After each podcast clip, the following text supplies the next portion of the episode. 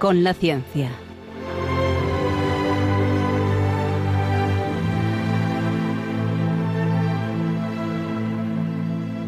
Dirigido por Javier Ángel Ramírez.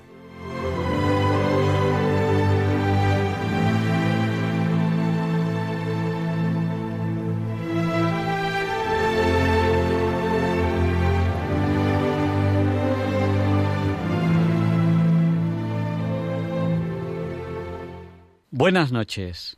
Estamos en Diálogos con la Ciencia, el programa para ti, que sabes que la verdad existe y la buscas. En Radio María, gracias a Dios, todos los viernes en sus dos primeras horas. Muchas veces digo que este no es un programa cualquiera, pero es que este segurísimo que no lo es. Es un programa muy especial para mí, es un programa en el que, bueno, pues quiero saludar a mucha gente, em, muy especial. Ustedes pueden saludarnos en cualquier momento del programa a través del WhatsApp. El WhatsApp de Diálogos con la Ciencia lo conocen ustedes bien, es el del 8. 8 por 8, pregunta de examen para todos ustedes. 8 por 8, 64. Pues nuestro WhatsApp es el 649 888871. Se lo repito, por si no tenían papel o bolígrafo a mano. 649 888871. Nos han saludado ya al WhatsApp Mari Carmen desde Alcalá de Henares, que nos escucha pues, en la televisión, en la TDT, ahora se lo explicaremos cómo pueden escucharnos ustedes, y nos dice que felicitemos a Diego, a su sobrino Diego, que es su cumpleaños, Diego, que cumples 19 años, un fuerte abrazo para ti. Nos saluda también Rosa desde Madrid. Un abrazo muy fuerte. Rosa, nos está saludando mucha gente. Yo quiero saludar muy especialmente a Shue, que nos saluda desde San Chinarro. Un beso muy fuerte para ella. A Sami desde Valladolid. A Ángeles también desde Valladolid. A Pilar de Coria. Eh, Ana Sonia Hielo de Barcelona. Inma de Zaragoza. Raúl de Santander, un abrazo muy fuerte. Carmen y Pepe, que nos animan a visitar las edades del hombre de Burgos. Rosario de Sevilla nos pide oraciones. Es importante que recemos los unos por los otros. Yo les pido muchas veces oraciones a todos ustedes. Bueno, pues porque todos tenemos nuestros problemillas, yo también tengo los míos, claro. A cada uno los suyos le parecen los más importantes. Luego vemos los de los demás y nos damos cuenta de que los nuestros a veces no son tan importantes. Saludo a Ana, que está en Ibiza. Un saludo eh, muy fuerte. Y nos está saludando ahora mismo también al WhatsApp de Diálogos con la Ciencia desde Fuencarral, una persona que no nos dice el nombre. Y, ya sin más dilación, vamos a, a empezar el programa de hoy. ¿A quién tenemos hoy en el programa? Pues hoy tenemos una entrevista muy especial. Hoy vamos a hablar de un tema que creo que les va a encantar. Vamos a preguntar a Luis Antequera, que es colaborador habitual de este programa, sobre el descubrimiento de América. ¿Fue realmente un descubrimiento? ¿Qué pasó ahí? ¿Qué cosas nos tiene que decir él sobre esa historia desconocida del descubrimiento de América? Cada una de estas palabras, cada una de ellas, nos daría para una tesis doctoral, historia, desconocida, descubrimiento, América, cada una de ellas nos daría para una tesis doctoral completa. Así que hoy tendremos aquí en Diálogos con la Ciencia a Luis Antequera y le podremos preguntar, le podemos preguntar sobre estas cosas. Ustedes podrán participar enseguida, en directo, a través del teléfono. ¿Para quién transmitimos? Transmitimos, lo saben ustedes bien, para todo aquel que quiera escucharnos. En España nos pueden escuchar por FM. Hay muchas frecuencias en España de frecuencia modulada. Aquel que no, nos esté escuchando en frecuencia modulada, a veces falla un repetidor y dicen, es que en tal zona no, no estamos escuchando. Pues nos pueden escuchar en la TDT, en la televisión digital terrestre. Y estamos en el siglo XXI. Nos pueden escuchar desde cualquier lugar del mundo a través de apps, de aplicaciones para dispositivos móviles. La aplicación Radio María España. Y también a través del canal de YouTube Radio María España.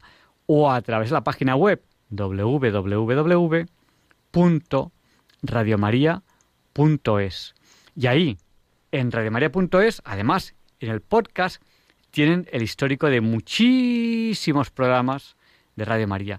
Enseguida les recordaremos qué entrevistas tenemos programadas para este mes de noviembre, que es un mes denso en entrevistas. Tenemos muchos, muchos temas de los que hablar. Enseguida les recordaremos a ustedes cuáles son esos temas, cuáles son los temas que vamos a tener en el mes de noviembre. Y bueno, sin más dilación, vamos a pasar ya a la entrevista de la semana. ¿Por qué? Porque ya es la hora Bond, las 007. Y es la hora a la que solemos empezar la entrevista de la semana. Abróchense los cinturones, que allá vamos.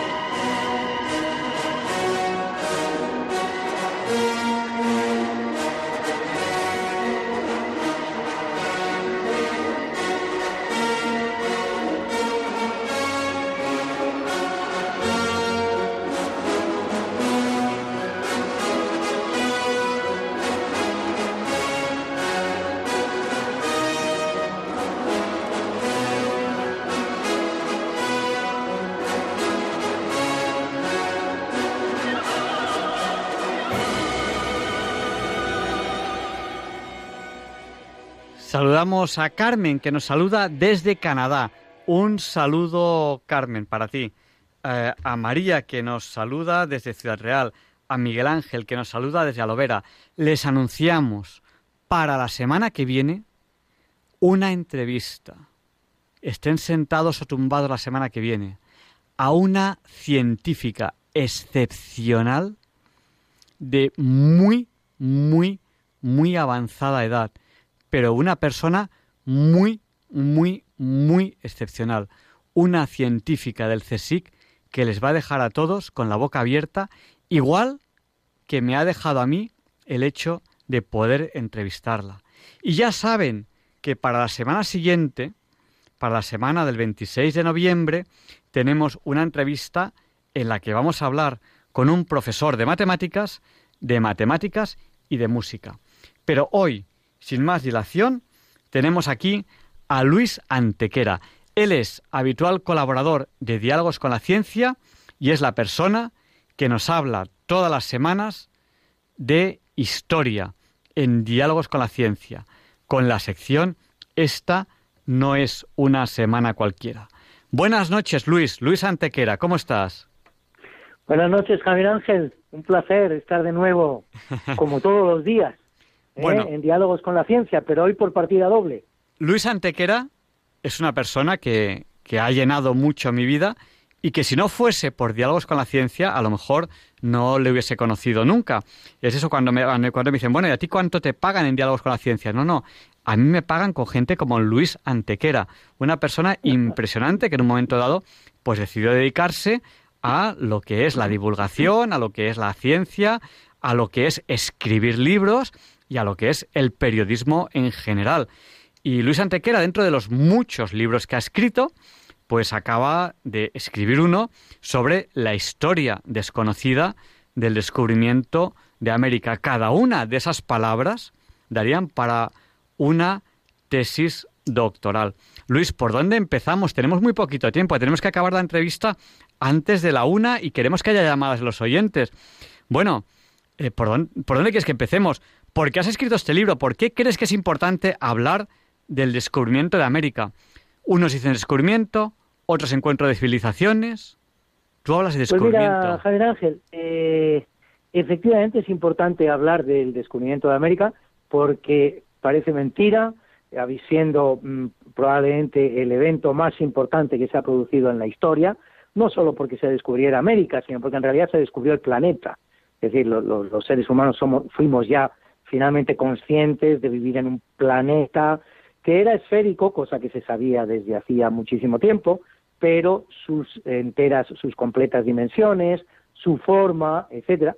Bueno, eh, parece mentira, como digo, que siendo el evento más importante de la historia, y si no uno de los más importantes, entre los tres o cuatro, para mí el más importante, pues a estas alturas eh, no lo conocemos. Realmente mm, se están diciendo tantas tonterías, y concretamente en estos momentos que nos ocupan ahora, a lo mejor si hubiéramos vivido hace 50 o 100 años lo teníamos más claro, pero hoy día como parece que todo está en cuestión y todo se cuestiona, pues eh, ya no sabemos eh, qué es lo que hicieron los españoles, si fue un descubrimiento, si no fue un descubrimiento, hasta dónde llegaron, eh, si hicieron bien, si hicieron mal, si debieron quedarse en casa, si a lo mejor habría estado todo mejor si América nunca se descubre, en fin, la verdad es que estamos instalados en el disparate total y eso es lo que me lleva a mí, pues a, por un lado, recordar a las personas que lean este libro, Historia desconocida del descubrimiento de América, recordarles qué es lo que ocurrió y por otro lado, y no menos, ofrecerles nuevos enfoques, enfoques que podían haberse, haberse hecho hace muchísimo tiempo y sin embargo pues no, no se han hecho. Es decir, hemos llegado finalmente a estas alturas la historia, sin pleno siglo XXI, pues eh, teniendo un conocimiento, un enfoque muy desenfocado, valga la redundancia, de lo que ocurrió eh, a partir de 1492 y prácticamente durante el siglo XVI, XVII y XVIII completos. ¿eh? Hay una pregunta que no me has terminado de, responder del todo. Conquista, colonización, descubrimiento, evangelización, genocidio. ¿Cómo podríamos llamar a ese hecho al que nos estamos refiriendo? Pues mira, un poquito de todo menos genocidio, obviamente. Es decir, conquista fue, fue una conquista, efectivamente van los españoles para allá y conquistan el, el, continente. Em, evangelización también fue, y fue quizás lo más importante que hicieron los españoles, porque en todo momento, en todo momento hay una voluntad muy determinada por parte de los españoles de integrar esas tierras en su, en sus, en su en, su vida cotidiana y de evangelizarlas. La gente dice el oro, el oro, la plata. Bueno, pues eh, le voy a dar la primera noticia eh, sorprendente a las personas que nos, estén, que nos estén escuchando. El oro tarda mucho en llegar a España. Hasta 1521 que se conquista México, no empiezan a llegar partidas significativas de oro. Colón, en sus viajes, ese famoso primer viaje en el que dice que cambiábamos eh, oro por baratijas. Eh, pues no es verdad, está descrito por Colón qué es lo que ocurrió y no menciona el oro en, ningún momento. Sí menciona las baratijas, ¿eh? cuentas de vidrio y demás, pero lo que le dan los indios a cambio son pajarracos, son pájaros, pájaros que eran muy exóticos, muy, muy, muy curiosos para los españoles, pero no oro. De ese viaje primero de Colón y de los tres que siguieron, vino muy poquito oro a España y desde luego no un oro que fuera suficientemente importante como para condicionar la vida de los españoles. Es decir, hasta que se conquista México en 1521 no llegan cantidades significativas de oro a España. La plata, que fue mucho más importante que el oro, por cierto, otra cosa que mm, desvelo a nuestros oyentes, porque la gente habla del oro, el oro, el oro. No, no, no, lo que realmente fue importante que vino de América fue la plata y fue a partir del año 1545 cuando se descubren las minas de Potosí. Hasta ese momento, de manera parecida, eh, lo que viene a España es muy poca plata. Entonces, en definitiva, durante toda la vida de, la presencia española en América, el principal motor mm, de, la de esa presencia española en América es la evangelización y el afán de integrar América en nuestra cultura, en nuestra corona. Lo de, lo oro y la plata fue accesorio y vino después. Evangelización, por lo tanto, claro que fue una evangelización. Hay otra palabra que has mencionado, colonización. Colonización es suficientemente representativa. Eh, significa, pues eso, que, se introduce a los eh, indígenas en una serie de técnicas nuevas, en una serie de conocimientos nuevos, en una nueva manera de vivir. ¿eh? Mm, me da pena usar la palabra colonización porque enseguida hace pensar en colonia. Colonia en latín no significa otra cosa que ciudad, ¿eh? pero bueno, mm, se ha utilizado esa palabra colonizar eh, en a partir del siglo XV y sobre todo desde el XVIII, XIX, pues para hacer lo que hicieron franceses e ingleses en sus respectivas colonias, que es dominar y explotar. Y punto, nada más, dominar personas y, y explotar recursos no es lo que hizo España. Por lo tanto, desde ese punto de vista, la palabra colonizar no me gusta, pero no tengo más remedio que utilizarla porque es suficientemente representativa y explica muy bien qué es lo que hicieron los españoles en América, que es colonizar. Eh, colonizar como sinónimo de, civilizar, como sinónimo de enseñar nuevas técnicas, de formar a las personas, de enseñar una nueva manera de vivir. Y genocidio, en modo alguno. Aquello no fue un genocidio un coste de guerra bastante económico, por cierto. Los españoles no se mostraron crueles, ni muchísimo menos. Hay un, hay un dato que, es suficientemente significativo de lo que representó esa conquista eh, española eh, militar, que no fue un genocidio. Eh, cuando España, cuando Hernán Cortés conquista México, conquista a los aztecas, pues los aztecas eran una tribu que desde por lo menos un siglo, probablemente más, eh, se tomaban como tributo de guerra eh, el cuerpo y la carne de las personas a las que conquistaban, es decir, en otras palabras, se las comían. Bueno, cuando acompañado de tlaxcaltecas, toltecas y tantísimas otras tribus, Hernán Cortés por fin consigue eh, entrar en Tenochtitlán y conquistar y dominar a los aztecas, eh, pues prohíbe precisamente que se produzca esa revancha, esa venganza, que es la que querían tomarse tlaxcaltecas y toltecas. Que es decir, bueno, tú te comiste a mi abuelito, tú que te comiste a mi papá, te comiste a mi hermana, y ahora yo me voy a comer a tu abuelito, a tu papá, a tu hermana y a ti mismo, ¿no? Pues eso lo impidieron los españoles. Es decir, que no hubo un genocidio. Sí hubo por el contrario, y esto es importante señalarlo, un descenso demográfico significativo en América cuando llegan los españoles, pero es un descenso demográfico del que no tienen en modo alguno la culpa los españoles, y es que efectivamente de Europa se exportaron a América algunas enfermedades, eh, notablemente la viruela y probablemente alguna más, las cuales eh, tuvieron unos índices, registraron unos índices de mortandad entre las poblaciones indígenas enormes, te puedes imaginar. Pero enormes es enorme, se habla de un 30, un 40, un 50% de la población. No tenían defensas contra esas enfermedades. También es muy posible que viniera alguna enfermedad de América a Europa. No probablemente la sífilis, que ya estaría en Europa, pero en fin, son muchos los que dicen que la sífilis vino de América y se introdujo en Europa y la sífilis era una, era una enfermedad muy mortal. Si no, la sífilis seguramente alguna otra enfermedad también vino de América. Es decir, hubo una mortandad recíproca, pero sin duda muy superior en América. Es decir, de eso los pobres indígenas americanos se defendieron muy mal, pero nadie puede definir ese descenso demográfico de los indígenas americanos como un genocidio.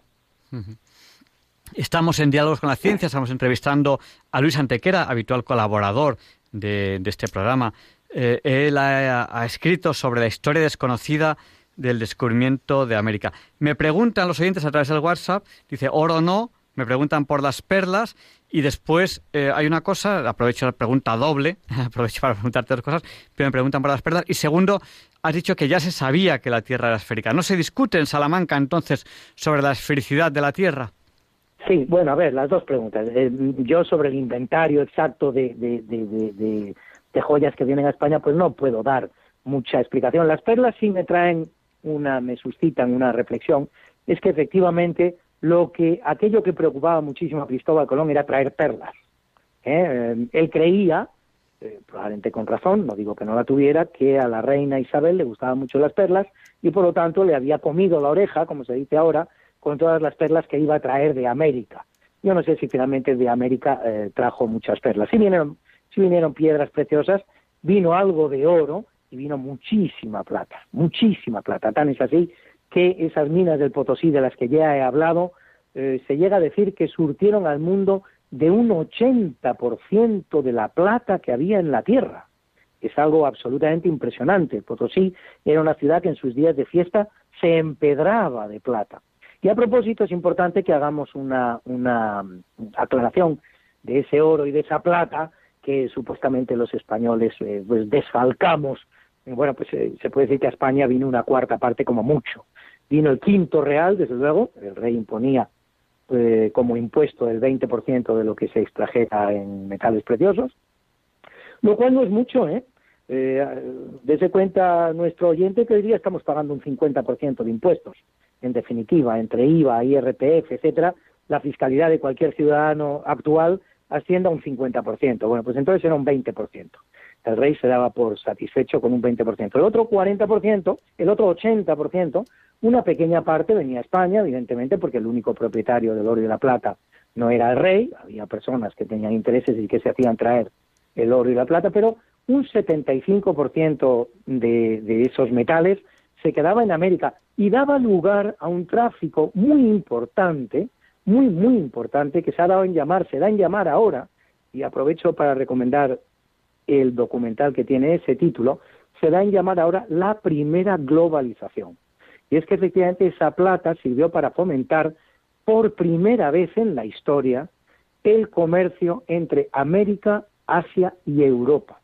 Es decir, España iba con sus cantidades de plata a los mercados eh, asiáticos, concretamente a través de la base que tenía en Filipinas, eh, traía a América, gracias al, al galeón de Manila, un montón de bienes preciosos que eran muy apreciados en América y en Europa, pues especias, joyas, porcelana, telas, sedas, y se pagaban con plata. Tanta plata llovió a Asia que el emperador chino, por primera vez en la historia, impone que los impuestos chinos se paguen en plata, no en oro, ni en especias, ni en moneda, ni en cobre, sino en plata. Y es plata que viene de América y que la llevan los españoles. ¿eh?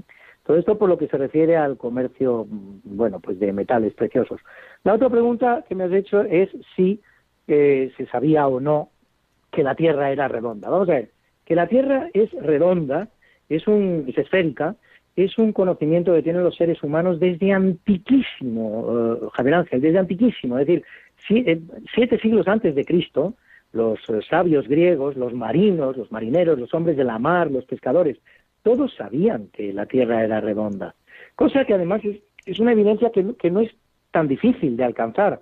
Simplemente cuando uno avanza en la mar y ve que de repente aparecen nuevos accidentes geográficos que no se veían mm, tres horas antes o cuatro horas antes, eso mm, no, obliga a quien está teniendo esa experiencia a aceptar que la Tierra es redonda. Es decir, no era un conocimiento ni muchísimo menos extraño. Evidentemente, las personas sin formación y que estaban lejos de la mar sí podían llegar a pensar que, la Tierra era plana, pero, mm, pero no, desde luego, las personas con unos mínimos conocimientos, las personas que formaban parte de la intelectualidad y las personas que formaban parte de la intelectualidad española, porque la intelectualidad española eh, en todo momento durante la Edad Media raya a máxima altura, pero no digamos a partir del siglo XV, XVI, XVII. Por lo tanto, lo que se, lo que se discute en Salamanca, ni muchísimo menos, es si la Tierra es redonda. es absurdo. Es más, es que además incluso voy a desvelarle a, nuestros oyentes un, detalle, un detalle curioso. Esta persona que supuestamente sabía que la Tierra era redonda, que era Cristóbal Colón, y estaba discutiendo contra una serie de ceporros que creían que la Tierra era plana, pues esa persona en sus relaciones, en sus cartas que manda al rey, eh, le cuenta a los reyes eh, cuál es su impresión sobre la forma de la Tierra. Y la forma de la Tierra para Colón, eh, Javier Ángel, no era redonda, tenía forma de pera, pero no solo de pera, es que lo dice así Cristóbal Colón, forma de teta. Lo dice literalmente en sus cartas que manda a los reyes. Y estimo que la tierra tiene forma de teta. Así lo dice Cristóbal Colón. Es una cosa muy curiosa. Decíamos que lo que se discute en Salamanca son las dimensiones. Y el asunto no es baladí, es muy importante. Porque claro, lógicamente, Cristóbal Colón, que está tratando de vender su viaje, como cualquier vendedor, como todo buen vendedor, intenta eh, comentar, eh, intenta convencer a, los que le van a pagar el producto, pues de las bondades del producto y de lo fácil que es el producto, de lo sencillo, y Cristóbal Colón lo que hace es achicar las dimensiones de la Tierra. Es decir, que la Tierra es más pequeña de lo que realmente es para convencer a los sabios de Salamanca de que el viaje es viable, que uno puede coger unas carabelas y, presentarse al cabo de una serie de días de navegación en las costas asiáticas. Lo curioso es que probablemente los plazos que manejaba Colón mm, se parecieron mucho a los reales. Es decir, probablemente Colón hablaría, porque no hay actas de Salamanca, ¿eh? todos estamos, eh, nos, movemos en el campo de la especulación. Es decir, eh, muy probablemente Colón debió decir que, su, la singladura que él proponía pues duraría dos meses o tres, que era lo máximo que aquellos barcos de, de cualquier manera podían llegar a acometer.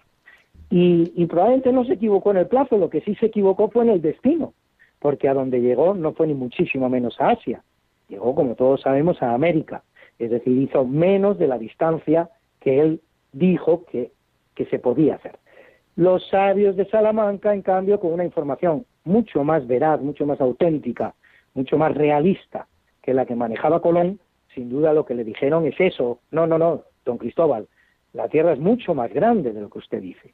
No es viable al día de hoy llegar a las costas orientales asiáticas navegando hacia Occidente. Es imposible, nos moriremos antes de hambre como poco. Si no nos morimos, pues de un accidente que exista en la mar, de animales que no conocemos, de agujeros, porque todo eso evidentemente no se conocía. Sí se sabía que la Tierra era redonda, pero no se sabía lo que había más allá de las Canarias. El último punto conocido por los europeos, por, la civilización europea, mm, navegando hacia Occidente, era las Canarias. Más allá de las Canarias, todo es descubrimiento. Se habla del descubrimiento de América, pero para descubrir América, los españoles primero tuvieron que descubrir el Atlántico. Sin haber descubierto el Atlántico, no habrían descubierto América. Este es el primer desenfoque que tenemos de la cuestión. Eh, es que todo lo simplificamos mucho. ¿Se descubrió América? No, no, oiga, no. Se descubrió cada milla náutica que hay más allá, que hay más al oeste de las Islas Canarias, que estaban, por cierto, sin conquistar, solo estaban conquistadas las islas menores. ¿Eh? Tenerife se conquistó todavía más tarde que el descubrimiento de América, es decir, que también eran tierras de alguna manera ignotas. Entonces, ese es el, el primer descubrimiento, descubrir el Atlántico. El segundo es descubrir América. El tercer descubrimiento es otro del que, en el que ni pensamos, a nadie se le ha ocurrido pensar. El tercer descubrimiento es el tornaviaje atlántico, porque en la mar los caminos de ida no son los de vuelta, no es como en la tierra. Uno hace una carretera y la hace con dos sentidos. En una dirección va y en otra dirección viene. No, no, no, no. Y, y, aquellos barcos que iban en vientos portantes, es decir, si el viento te llevaba a favor, bien, pero contra el viento no podían ir.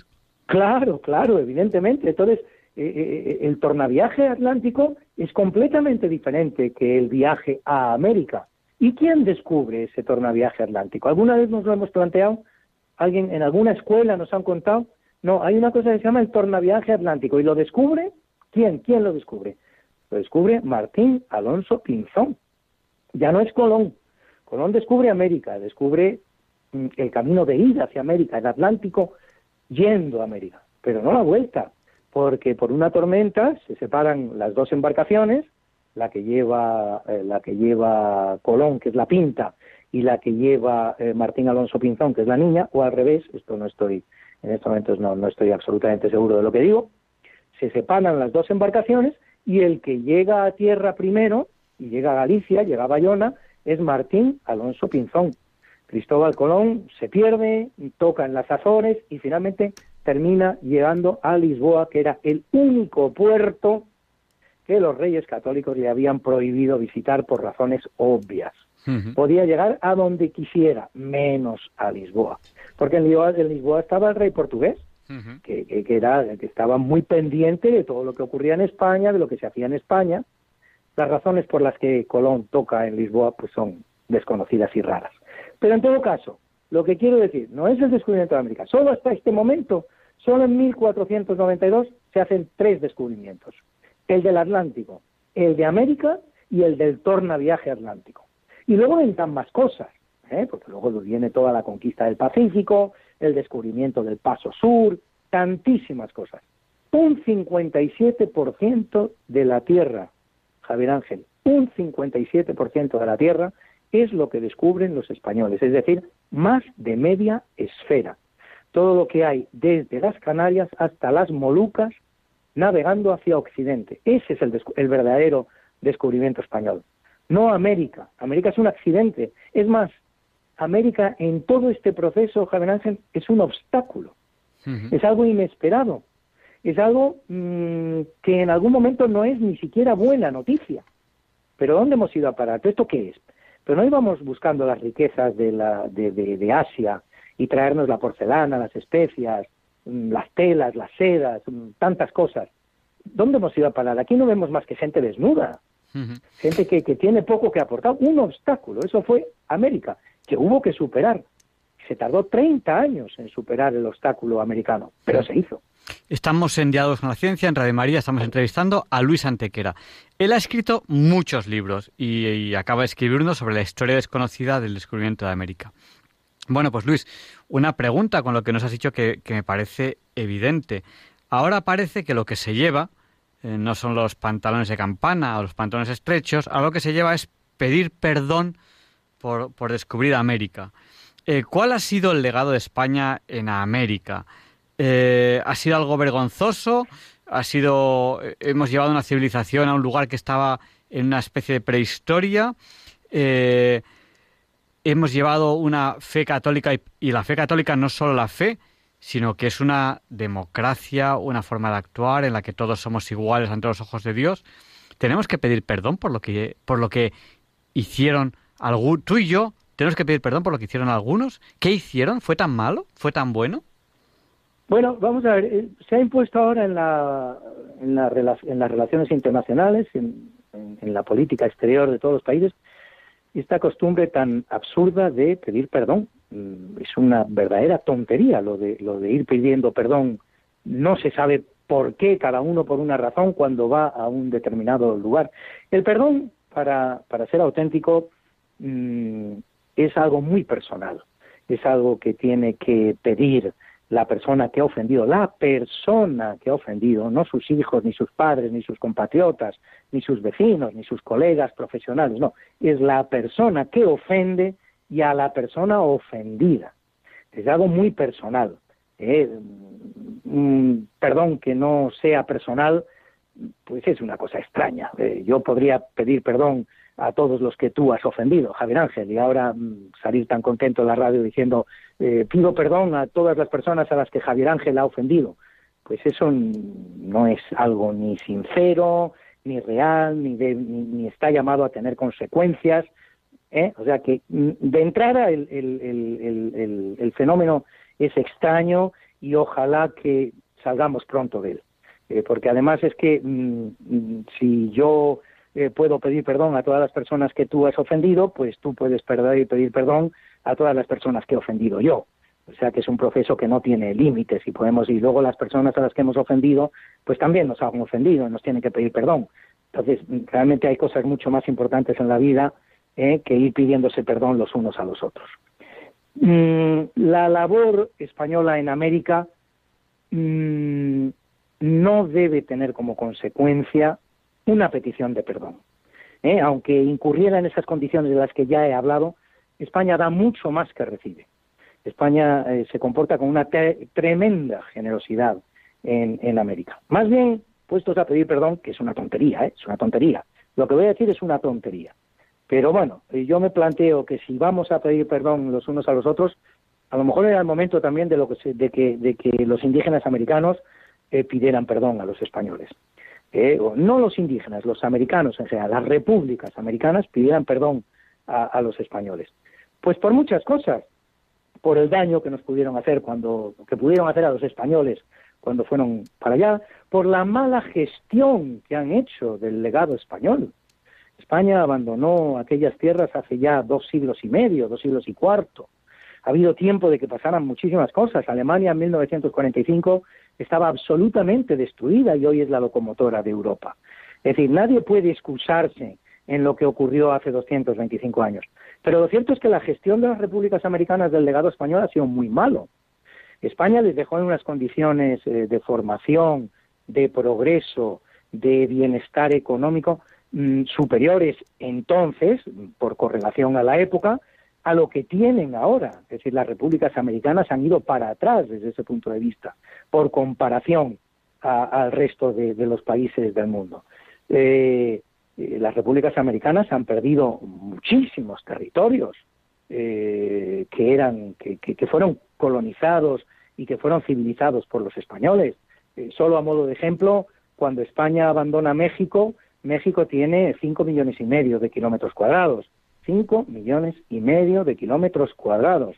Hoy día tiene un millón novecientos mil. Se ha dejado tres, millones de kilómetros cuadrados en la aventura, que se los ha arrebatado eh, Estados Unidos.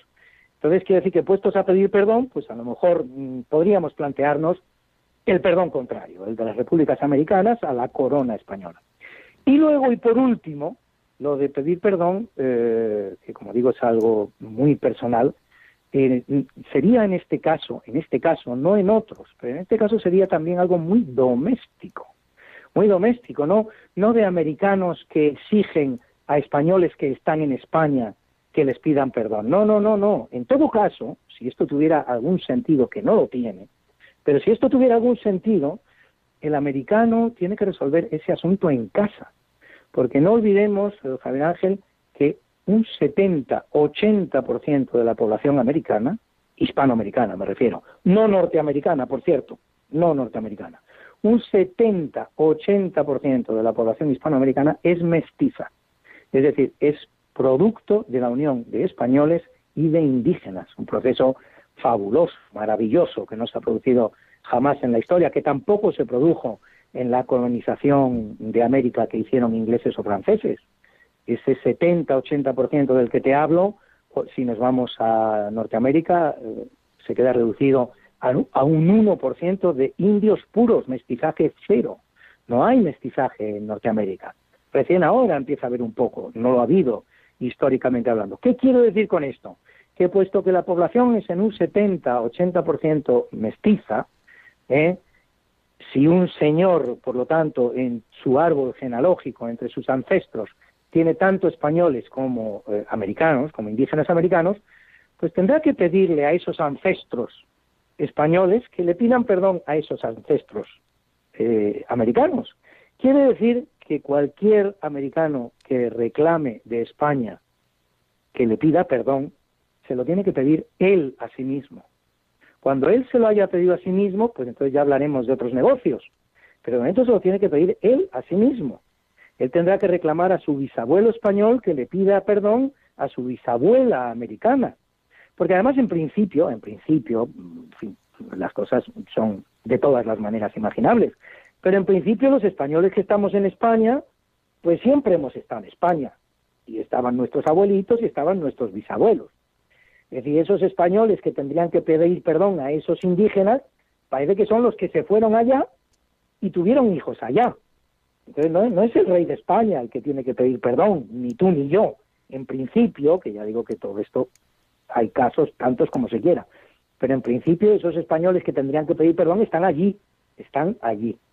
Entonces, eso es lo que tengo que decir, sobre todo, que es una cuestión doméstica. El, indígena que reclame que un español le pida perdón, que empiece por pedírselo a sí mismo y que empiece por preguntarse si habría nacido de no ser porque un español y una indígena se unieron para formar un nuevo linaje del que él forma parte. Eh, sin embargo, hay una, una visión ahora que se está promulgando mucho, que es esta visión cuasi demoníaca de los españoles. Eh, ¿Cómo fueron los españoles de verdad en América? ¿Fueron a expoliar, fueron a saquear o fueron a ayudar a prosperar? Y bueno, yo soy de la parroquia de San Fernando, viva San Fernando, y, en San Fernando, pues eh, el rey Fernando eh, decía pues que él no quería tanto el crecimiento de sus pueblos, sino de, de, de la fe cristiana. Entonces, ahora nos cuentas un poco esto y bueno, sin embargo, es real. Hay una leyenda negra, siglo XXI, donde se supone que tenemos que tener una cultura, señores, siglo XXI, donde podemos consultar toda, casi toda la información del mundo en Internet, siglo XXI, y sigue habiendo una leyenda negra no real, mentira, en la que cree la mayoría de la gente. Esto es impresionante. ¿Cómo nos explicamos esto? Mira, Javier, si los españoles a, América fueron a sentirse en casa, fueron a crear su casa en América.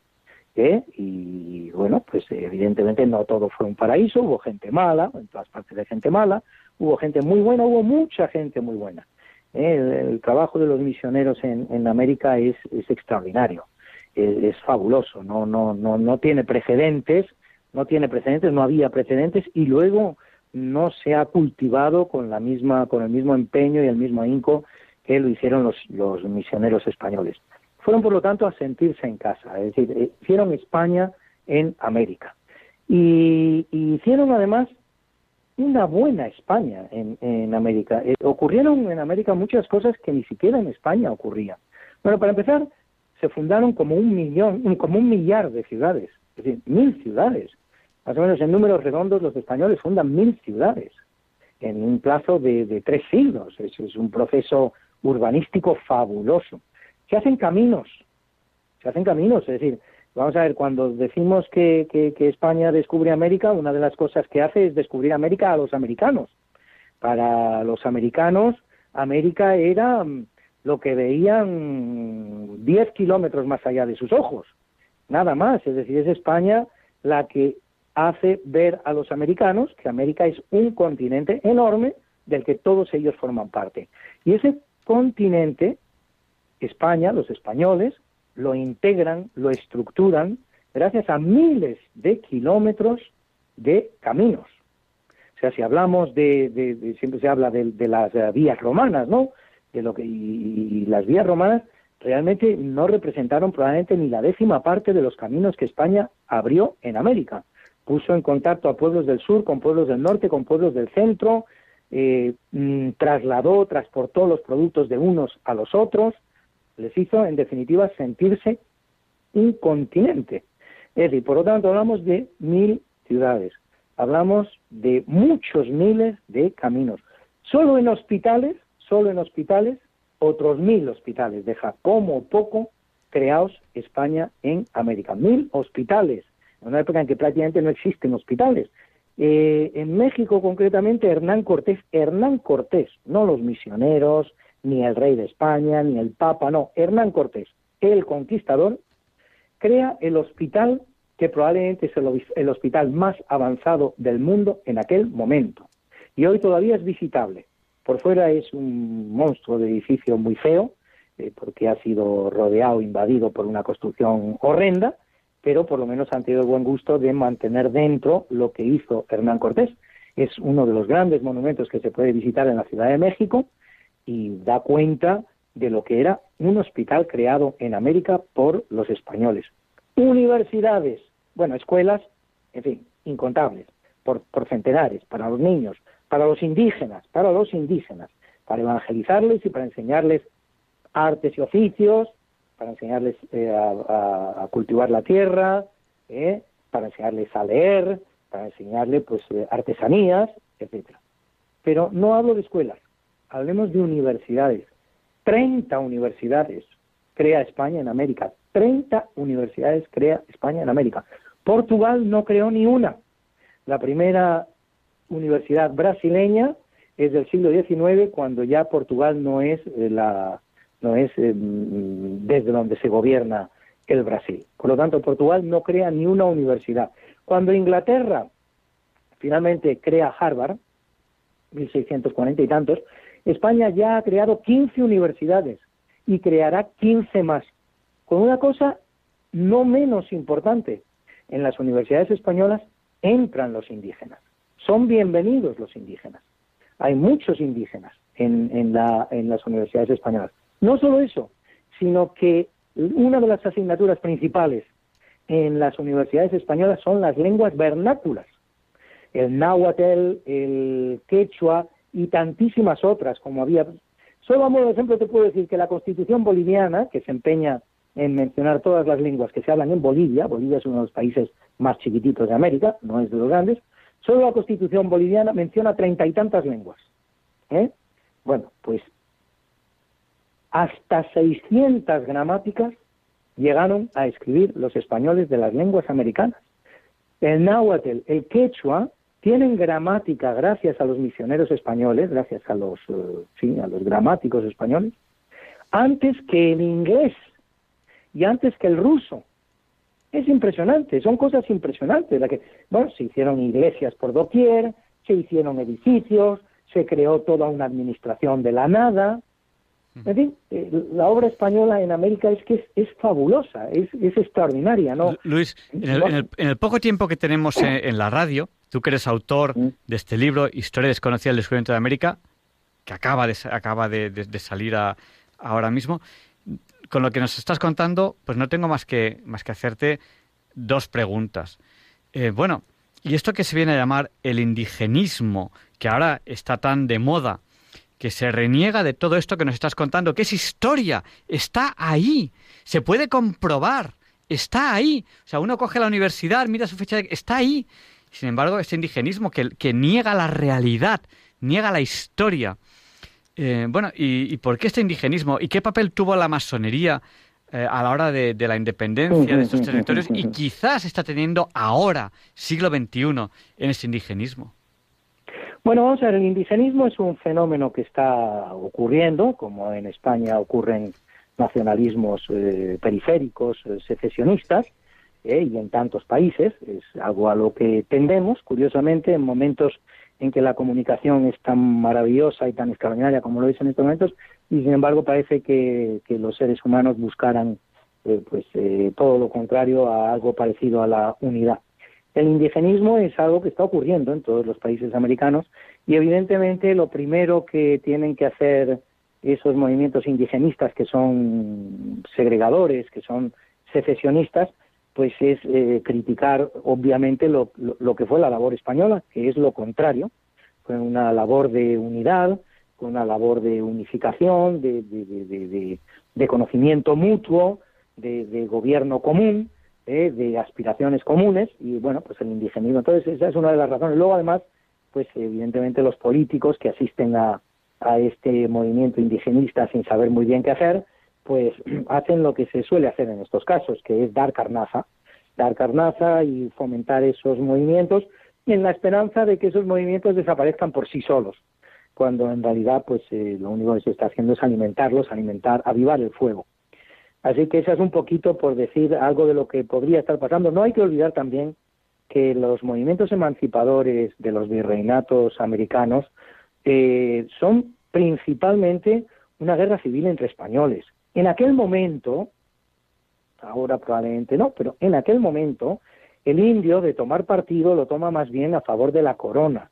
Confía mucho en la labor benéfica eh, de, la, de la corona y no quiere abandonar la corona. No sabe con quién se va a quedar en América, esos españoles que luchan contra otros españoles y que quieren crear repúblicas, pues el indio no sabe muy bien mm, qué va a ser de él en esas repúblicas, cómo le van a tratar los nuevos españoles que se queden allí. ¿Eh? Así que más bien toma partido por la corona, el indio. Y los movimientos emancipadores son movimientos, eh, es una guerra civil entre españoles. Eh, unos españoles son partidarios de la unidad, eh, en torno a la corona y otros españoles, en cambio, son partidarios de la creación de nuevas repúblicas y de quedarse allí gobernando, gobernando ellos con sus, eh, con sus familias, sus, sus eh, clases allegadas, etcétera. Y luego, sobre el tema de la masonería, hombre, evidentemente eh, la masonería tuvo un papel importante en lo que en lo que en lo que fue el movimiento emancipador de los virreinatos americanos consta la afiliación masónica de los principales eh, líderes de la de la emancipación americana. Era masón San Martín era masón Bolívar. Hay logias eh, en las que se trabaja muy activamente eh, por la independencia de los virreinatos americanos. La masonería está muy vinculada a Inglaterra. Inglaterra es un país que desde el principio, desde el principio ve con muy malos ojos la presencia española en América, se pasa tres siglos eh, atacándola y pues en el siglo XIX es cuando empieza a ver sus primeros frutos. Lo había intentado de manera militar, esa famosa, por ejemplo, eh, esta, vamos, eh, intentó adentrar por Cartagena de Indias en 1741, que la aborta Blas de Lezo, pero en fin, los intentos son múltiples. ¿eh? Inglaterra en todo momento está atacando. La masonería es fundamentalmente inglesa, atiende sobre todo a los intereses eh, británicos y en este caso pues también lo hizo así. Hay por lo menos, por lo menos dos episodios de la independencia americana que están muy vinculados a la masonería y a, y a, y, a la ayuda que los británicos eh, dan a los, a los rebeldes en un momento dado. Son concretamente la independencia chilena, ¿eh? ahí hay un almirante Cochrane, Cochrane inglés, que tiene una activa participación en la independencia de Chile, y también una serie de soldados, miles de soldados, podemos estar hablando de dos mil, tres mil soldados, que británicos, que eh, pues eh, enviados desde Inglaterra, pues sirvieron a las órdenes de Simón Bolívar. Y eso que Inglaterra en ningún momento expresa con claridad lo que es su política, es decir, hace una política en este caso eh, silenciosa, una política oculta, porque no, no llega a declarar la guerra a España, pero sí participa con esos movimientos emancipadores en tantas ocasiones como puede. Eh, Luis, vamos a dar paso, si te parece bien, a los oyentes. Tenemos muy poquitos minutos. Muy bien, muy si bien. Si desean participar ahora, ahora es ahora, en el, en el programa tienen que llamar al 91 005 94 19 y tienen que ser tremendamente breves. Nos ha llamado ya, damos paso ahora mismo al 91 005 94 19 una persona que nos llama desde Madrid. Buenas noches, ¿con quién hablamos? Por favor, sea breve. ¿Hola? Hola, hola. Bueno, pues si no habla, damos paso a la siguiente llamada. Una persona que nos llama desde el sur de España. Buenas noches, ¿con quién hablamos? Hola. Buenas noches, me llamo Consuelo. Consuelo, apaga la radio, que estamos oyendo eco. Consuelo, ¿Sí? díganos, sea breve, por favor. Sí, bueno, pues mm, enhorabuena, eh, he disfrutado muchísimo y he aprendido muchísimo y yo quería aportar, yo estuve en, en 1992, mientras se celebraba la Exposición Universal del 92 en Sevilla, yo me fui un mes Sí, sí, díganos, díganos, que le hemos... Díganos. Vale, hemos perdido la conexión. Bueno, pues vamos a dar paso a esta persona que nos llama ahora mismo desde Madrid. Tenemos todas las líneas ocupadas, así que esta persona que nos está llamando ahora mismo desde Madrid, que le estamos cogiendo ahora, no nos, no nos funciona el ratón, vaya por Dios, vaya. Luis, no sé si nos escuchas. Vaya por Dios, se nos acaban de ir todas las líneas. Ha habido saturación en las líneas, cosas del directo y ahora mismo me encuentro solo con todas las líneas cortadas. Así que hasta que deshagamos este desaguisado, a continuación, Leonardo Daimiel Per de Madrid nos presenta la sección Pensar y Sentir. Y lo siento mucho, se han bloqueado todas las líneas por el aluvión de llamadas que ha habido, cosa que les agradecemos muchísimo.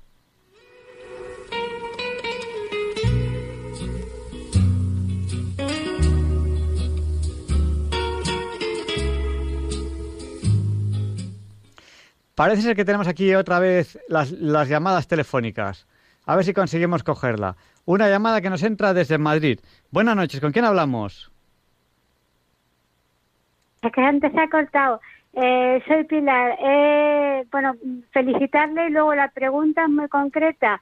nosotros hicimos un trabajo y nos documentamos mucho en Bartolomé de las Casas. No lo han mencionado. ¿Qué opina? Gracias. Vale, pues eh, preguntamos por Bartolomé de las Casas. Damos paso a otra llamada que nos entra también ahora mismo desde Madrid. Buenas noches, ¿con quién hablamos? Eh, buenas noches, me llamo Roberto y bueno, simplemente muy breve quería también un argumento que se me ocurre respecto del perdón, estos los que estaban hablando. Eh, digo, bueno, también nosotros tenemos que los españoles pedir que nos pidieran perdón Francia por por lo visto hubo un millón de muertos con las invasiones napoleónicas, se llevaron los restos del Cid, etcétera. Bueno, eh, se llevaron cuadros, etcétera, o pedir, perdón también a Roma por bueno por todo el saqueo de el oro que había en León, etcétera. Bueno, me parece eso completamente ridículo. también podemos perdón que nos pidan perdón los árabes, los no sé, todos los eh, todos los pueblos que vinieron aquí a España y estuvieron aquí aportando su cultura y no tenemos ese resentimiento que tienen, o sea, es totalmente absurdo. Pues muchas gracias. gracias. Bueno, pues eh, vamos a dar paso a bienvenido y bienvenido, sea muy breve y acabamos ya las llamadas telefónicas. Buenas noches, bienvenido. Buenas noches. Muy breve, por favor, díganos. Pues mírate, eh, estoy encantado con, con lo que he escuchado de la historia de España, que estoy encantado con lo que he escuchado de la historia de España perfecto. Y yo también soy descubridor. Y te quería decir que dime el resultado del número pi, a ver si lo sabes. Perfecto, te, comentaré lo que sé. Yo me sé 3,14, 15, 9, 26, 53, 9 y no me sé más. Luis, tenemos que acabar ya el programa. Nos han preguntado por Bartolomé de las Casas y te dejamos unos minutos para que concluyas la entrevista como consideres oportuno. Y siento mucho que se ha cortado la conexión, te hemos colgado, te hemos vuelto a llamar. Sí, la cosa es una pena, sí, pero no, no he podido no he podido escuchar las intervenciones de los oyentes que me habrían encantado. Nos han preguntado por, por, San Bartolomé de las Casas y tenemos que rematar. No, San Bartolomé, no, Fray Bartolomé. Fray Bartolomé. Bueno, yo le he santificado porque yo soy así de, yo soy así de generoso. Si fuese yo papa, os hacía santos a todos. San Luis sí, del Pequera, San Luis español. Sí, bueno, fue uno de los agentes, evidentemente, de la, de la, de la leyenda negra española no por su culpa, la leyenda negra española es algo de lo que se benefician, pues eso, holandeses, franceses, ingleses, etcétera. Y bueno, pues utilizan un poco los, los escritos de Fray Bartolomé de, la, de las Casas.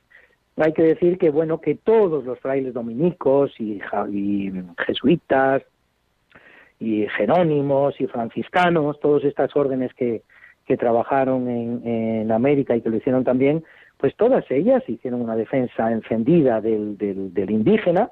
¿eh? Mm, la de Fray Bartolomé de las Casas es la más conocida, fue vehemente, fue apasionada, eh, criticó a la corona y sin embargo la corona, pues eh, en vez de haberle cortado la cabeza o haberle, hecho cualquiera de las cosas que en la época hacían otras coronas y se hacía, pues al contrario, le dio audiencia, le dio audiencia.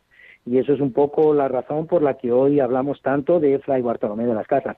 También es verdad que, que en todo lo que él escribió, pues aporta muchos de los datos que hoy conocemos eh, sobre los eh, principales protagonistas de, la conquista americana. Yo no le daría tanta importancia, se le ha dado mucha.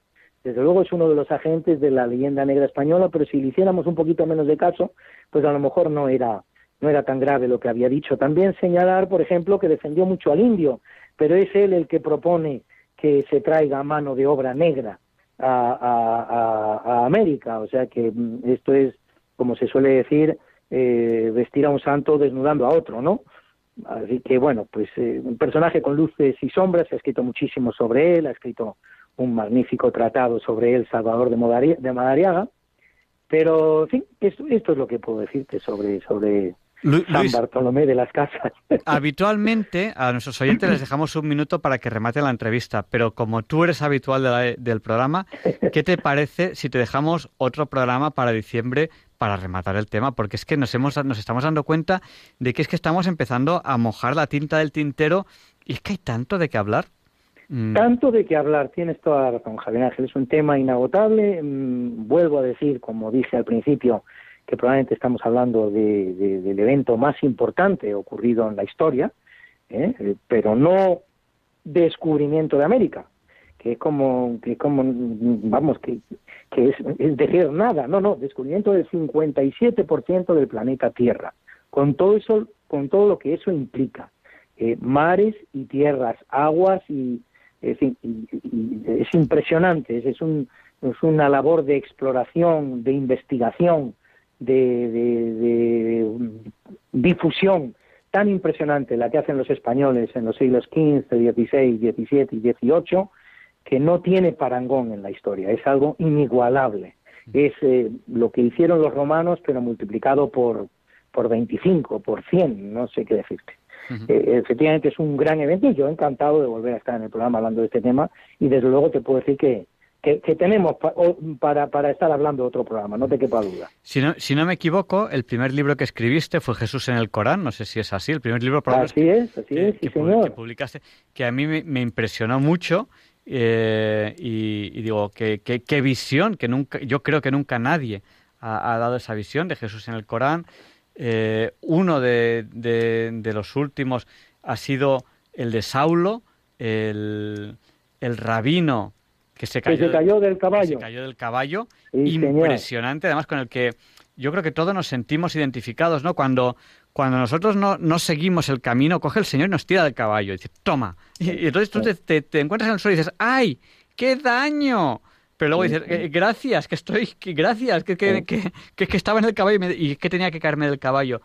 Y luego, pues este, este libro del que, del que ahora estamos hablando, esta historia desconocida del descubrimiento de América en busca de la nueva ruta de la seda. Eh, Luis, tenemos que terminar la entrevista, pero nos ha quedado muchas cosas en el tintero. Si, si te parece bien, en diciembre te volvemos a liar, porque es que hay será, que será un verdadero placer, Javier Ángel, ¿eh? Ya lo sabes. Yo ya sabes que podría estar hablando contigo eh, tiempo, o sea, años y años. De hecho, a veces estamos hablando y, y, podría estar aquí años hablando contigo y yo creo que nuestros oyentes también, y lo han demostrado que nos han bloqueado la centralita, cosa que no nos ha ocurrido en 700 programas. O sea, ha empezado, no te puedes ni imaginar, a saltar todas las líneas y de repente se ha bloqueado la centralita, se ha reseteado todo el ordenador y yo te he perdido a ti, he perdido a todo el mundo. Yo hago lo Qué que bien, Javier Ángel, todo eso, claro, yo me lo estás contando ahora porque no lo he vivido, pero estoy encantado de que, de que haya sido así.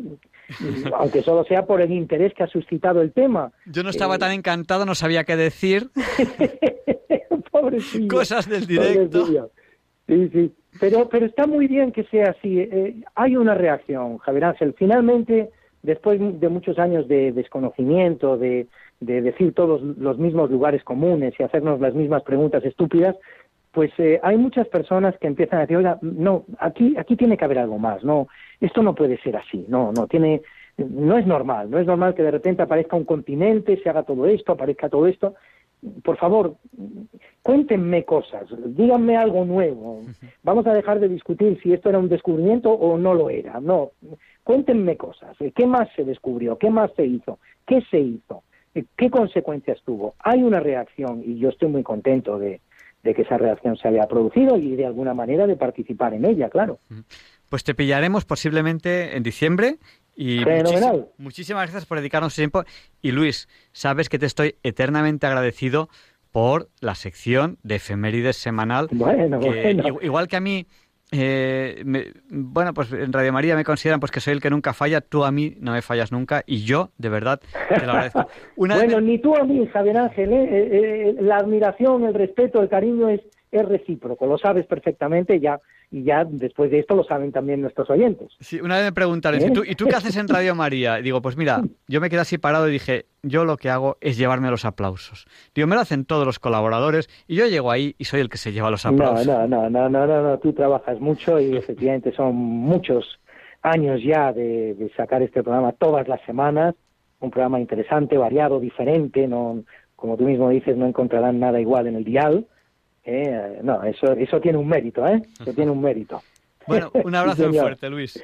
Muy fuerte, Javier Ángel. Hasta, hasta, siempre, hasta dentro de un ratito. Dentro de, un ratito. Exactamente. De la ¿Eh? sección de efemérides. Un abrazo. Sí, señor, ahí seguimos. Un abrazo, Javier Ángel. Y Leonardo Daniel Pérez de Madrid nos presenta la sección Pensar y Sentir. Disfruten de esta preciosa voz. Hoy un tema interesantísimo ¿Qué tal el hijo pródigo?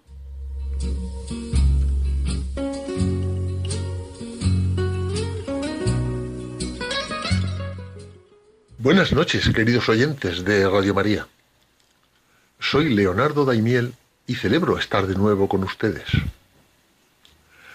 ¿Hay alguien oyendo esto que no haya leído o escuchado alguna vez la parábola del hijo pródigo?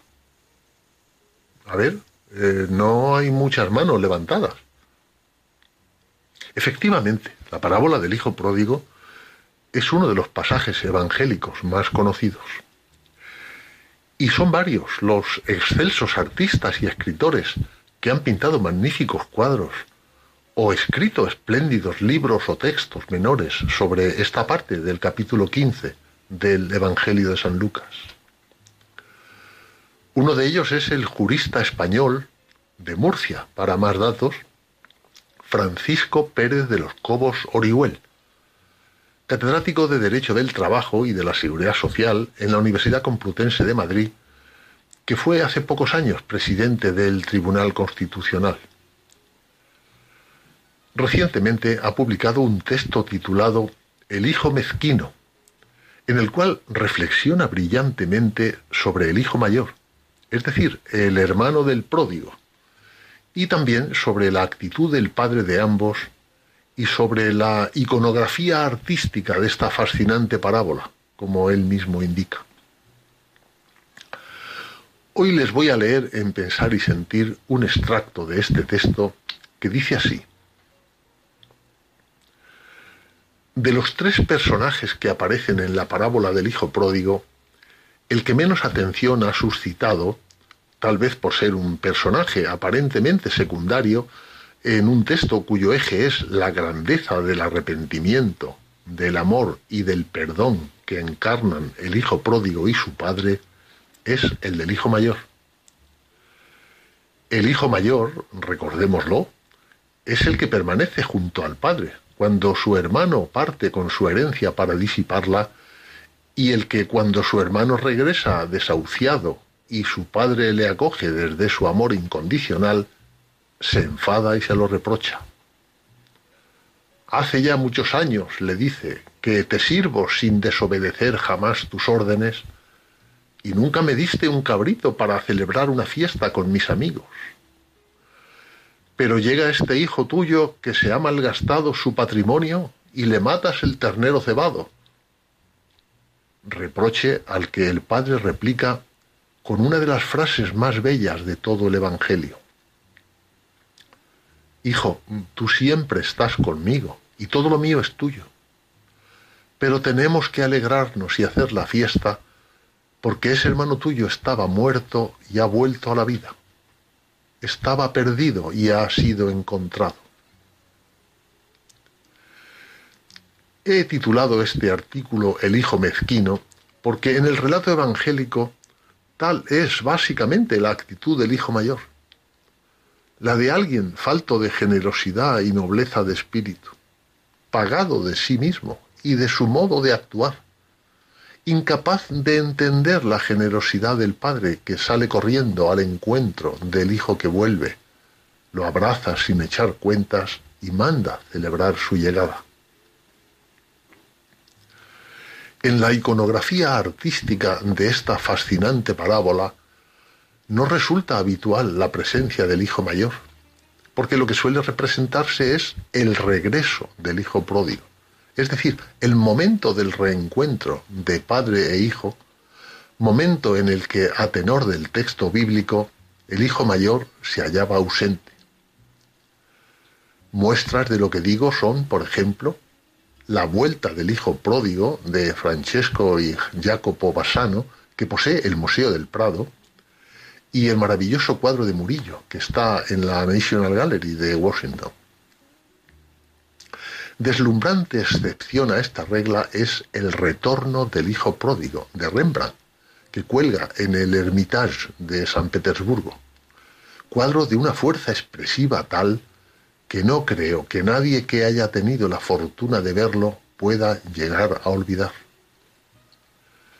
Interpretando libremente el relato de Lucas, Rembrandt hace al hermano mayor coprotagonista del encuentro y logra una escena de una extraordinaria condensación dramática.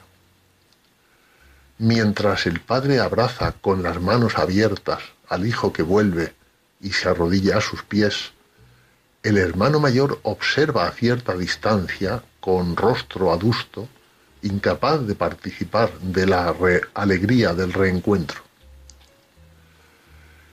En las mismas fechas en las que Rembrandt firmaba su versión de la parábola evangélica, su cuadro es de 1662 aproximadamente, Bartolomé Esteban Murillo pintaba en Sevilla la serie de seis cuadros sobre el mismo tema que, procedente de la National Gallery de Dublín, exhibe en la actualidad el Museo del Prado.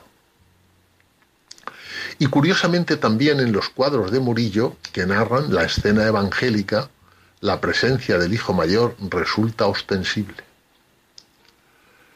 La inteligencia narrativa de Murillo ha recreado la última secuencia de la parábola, que estaría incompleta de no haber sido reflejada la actitud del hermano mayor. Aunque los intérpretes de esta parábola evangélica normalmente se han centrado al glosarla en las figuras del Hijo pródigo y del Padre, en particular en esta última, cuyo amor desmedido es claramente imagen del amor de Dios Padre, no han faltado las reflexiones sobre la actitud del Hijo mayor, al que a menudo se enjuicia en términos gruesos. Así, hay quien ha hablado de su resentimiento torturado, de su ira callada, retenida, autocensurada, que se transforma en rencor, de su cobardía. A mi juicio, el texto evangélico en su sobriedad resulta mucho más sutil que estas lecturas y creo que tanto Rembrandt como Murillo han sido en sus representaciones fieles a esta sutileza. El texto evangélico se limita a decir que cuando el hijo mayor se entera de la vuelta de su hermano y de la celebración organizada por el padre, se enfada y se niega a entrar a la fiesta. Es entonces cuando se produce el diálogo entre uno y otro que he reproducido al principio y que concluye la palabra. En este sentido, tanto Rembrandt como Murillo se limitan a mostrar el enfado del hermano que ha actuado y aquí radica buena parte de la agudeza psicológica del relato, como una persona normal. A diferencia del padre, que ha respondido al regreso del hijo pródigo con su amor sin límites, el hermano mayor ha hecho lo que en circunstancias similares toda persona hace, es decir, compararse, juzgar al otro, sentir celos y envidia, enfadarse, el relato evangélico describe a la perfección, creo, todos y cada uno de los elementos de una reacción típica que está en la base de muchos de los conflictos interpersonales que jalonan nuestro día a día, singularmente en el seno de la familia. La reacción del hermano mayor es, en efecto, mezquina. No más que eso en principio, pero tampoco menos que eso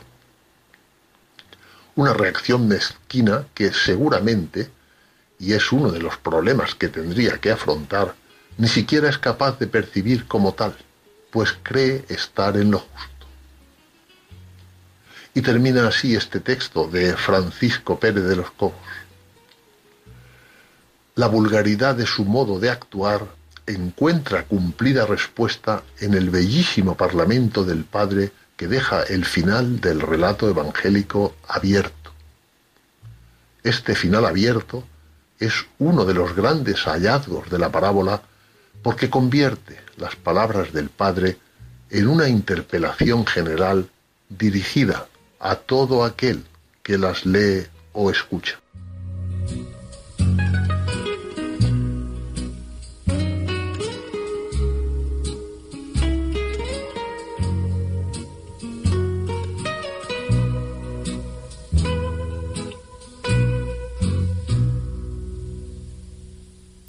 Muchísimas gracias, Leonardo, por esta reflexión. Y hoy tenemos la suerte de tener aquí a José Manuel Amaya. En pocos minutos él nos va a clarificar una duda que surgió el otro día. José Manuel Amaya es profesor emérito de la Universidad Politécnica de Madrid y nos habla muchas veces de curiosidades científicas. El otro día estuvimos hablando de curiosidades con Einstein y las personas, muchas nos creyeron. Bueno, ¿y Einstein qué creía? No que creía desde el punto de vista físico o científico, sino cuáles eran sus creencias humanas, religiosas, filosóficas.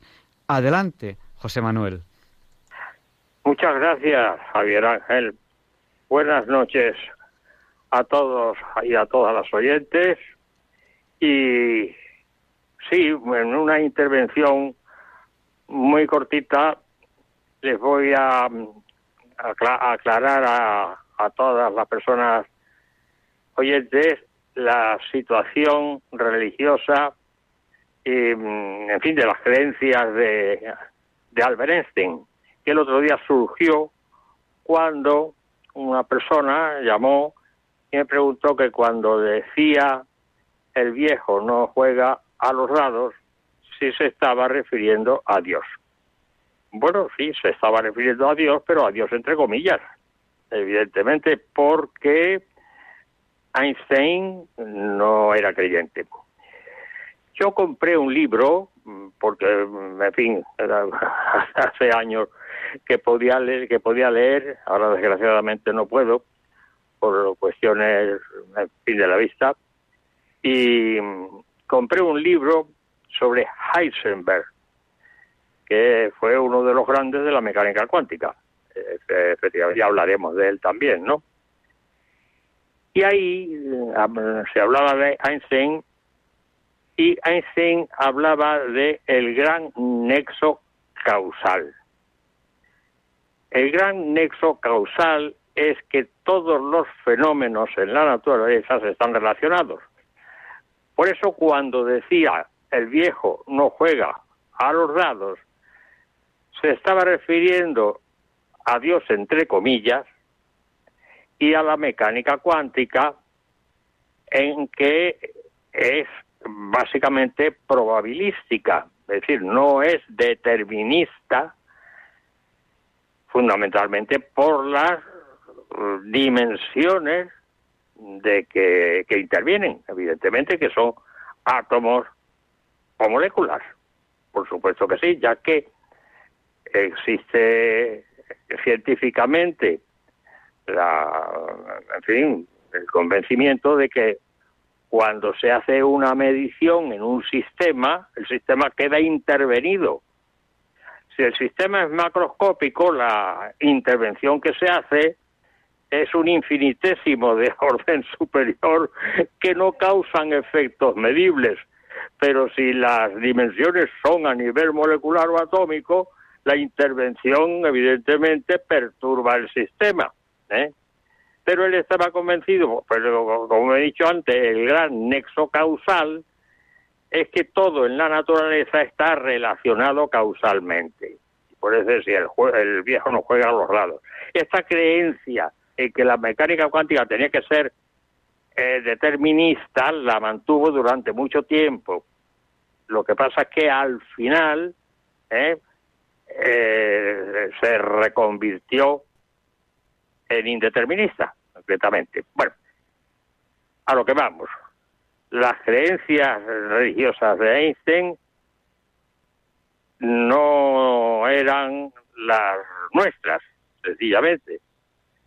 Decía que el Dios, nos referimos al Dios creador, al Dios misericordioso, al Dios eterno, que es la idea que tenemos todos de, de Dios, de nuestro Padre, de nuestro protector. Einstein decía que el concepto de Dios era una creación de la impotencia humana, de la debilidad humana. Por lo tanto, fin, bajo ese punto de vista, era totalmente sin Dios. Sin embargo, sí respetaba y se sentía judío. Y lo decía, me siento judío, me siento con mi pueblo. Y sobre la Biblia, por ejemplo, o los escritos religiosos de los propios judíos, decían que eran historias inventadas. Y que todo eso, en fin, era simplemente un, un, cuento, sencillamente. Tuvo muchos problemas familiares, tuvo una hija fuera del matrimonio que la entregaron a la familia de la de la novia eh, que residían en Serbia luego se casó tuvo dos hijos uno de ellos eh, era esquizofrénico tuvo que ser ingresado a los 22 años en una clínica psiquiátrica y en aquellos tiempos no había tratamientos como los que hay ahora eh, en psiquiatría y por lo tanto pues no no se podía curar. Al final murió parece ser según algunos dicen mm, que se suicidó. Y eso lo llevó él, en su vida como una espina clavada. El otro hijo estudió ingeniería pero él no quería que estudiara ingeniería ni quería que se casara con una eh, chica que era eh, filósofa. Y él fracasó en ingeniería porque se presentó a un ingreso en una escuela de ingeniería cuando era joven y le suspendieron. Y eso precisamente lo dije yo, recuerdo cuando me examiné de reválida hace ya muchísimos años y, le lo puse en la redacción que había que hacer. ¿eh? El fracaso de Einstein en, una escuela de ingeniería y sin embargo después uno de los cerebros mm, eh, científicamente hablando uno de los cerebros más importantes que, que hemos tenido los seres humanos tanto es así que murió y ya termino ya termino en 1955, me acuerdo perfectamente, yo estaba estudiando entonces bachillerato, murió en 1955, parece ser que dio un, un, ictus, en fin, una, cuestión cerebral, y entonces recuerdo que le, abrieron el cráneo para sacar el cerebro y analizarlo por todo lo que había hecho, analizar sus neuronas, sus conexiones, etcétera, etcétera, etcétera, etcétera. Y fue eso fue, según recuerdo, en 1955. Y hasta aquí les creo que les he podido aclarar las creencias religiosas de Einstein. Si al final cambio de opinión, eso ya nadie puede saberlo. Pues José Manuel, muchísimas gracias por la intervención de hoy y tenemos que, hablar de, otros temas porque el de Einstein ha suscitado muchísimo interés por parte de los oyentes, pero tenemos muchos otros de, los que hablar de curiosidades científicas. Sí, un, sí. Un abrazo muy fuerte. Un abrazo muy fuerte y muchas gracias, Javier Ángel. Muchísimas gracias a ti por transmitirnos todo esto que, que, sabes y que, y que, y que, nos cuentas aquí, aquí en la radio. Un abrazo muy fuerte. Buenas noches. Un abrazo muy fuerte, igualmente. Adiós, adiós. Y a continuación, Luis Antequera nos presenta la sección de efemérides. Hoy no es un día cualquiera, porque ya es 12 de noviembre y tenemos que saber por qué el 12 de noviembre no es un día cualquiera. It's a lovely day today, and whatever you've got to do, I'd be so happy to be doing it with you. But if you've got something that must be done, and it can only be done by one, there is nothing more to say except it's a lovely day for saying it's a lovely day.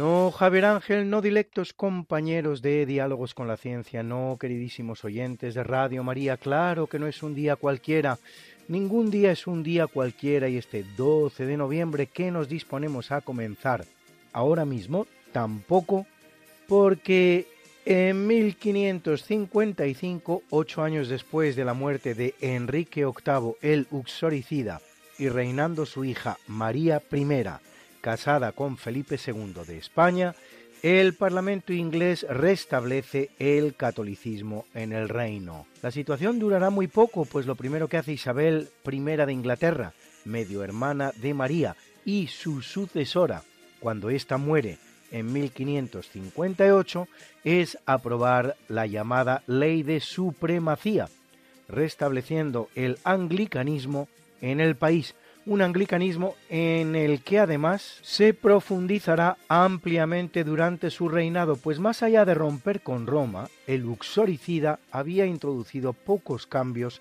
en el dogma o en la liturgia.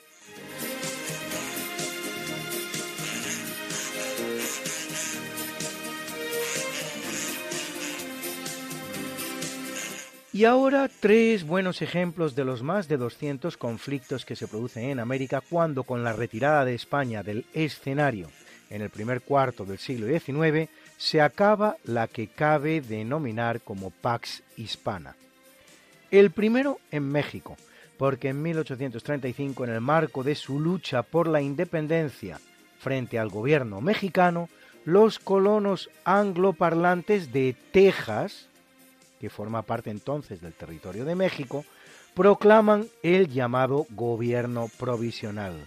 La guerra que da inicio finalizará muy poco después, el 21 de abril de 1836, con la batalla de San Jacinto, en la que los rebeldes tejanos, al mando del general Houston, obtienen una aplastante victoria contra las tropas mexicanas de su presidente, el general Santa Ana, el cual es incluso capturado y a cambio de su libertad accede a firmar el Tratado de Velasco, en el que reconoce la independencia de la parte norte de Texas, con el nombre de República de Texas, independiente también de los Estados Unidos. México acaba de perder un millón de kilómetros cuadrados a los que se unirán otros dos, doce años más tarde, en la guerra contra los Estados Unidos finalizada con el Tratado de Guadalupe Hidalgo. Tres millones de kilómetros cuadrados que unir al medio millón que perderá por el sur con la separación de las provincias unidas que forman las hoy repúblicas de Honduras, Nicaragua, Guatemala, Salvador y Costa Rica. Todo ello en solo 27 años desde que obtuviera la independencia de la corona española.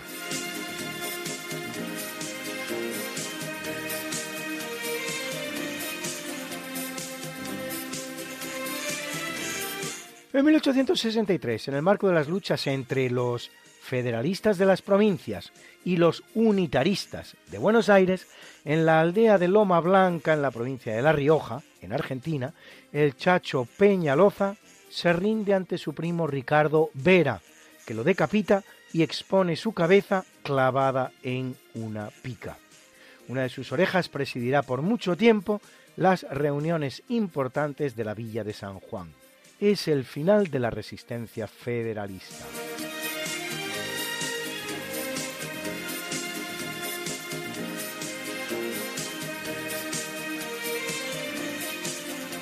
Y la tercera en Paraguay, porque en 1864, como consecuencia de la captura del navío brasileño Marqués de Olinda por parte de Paraguay, en represalia a la invasión brasileña de Uruguay, comienza la guerra conocida como Guerra de la Triple Alianza, en la que Paraguay se enfrenta solo a la Triple Alianza que forman Brasil, Uruguay y Argentina.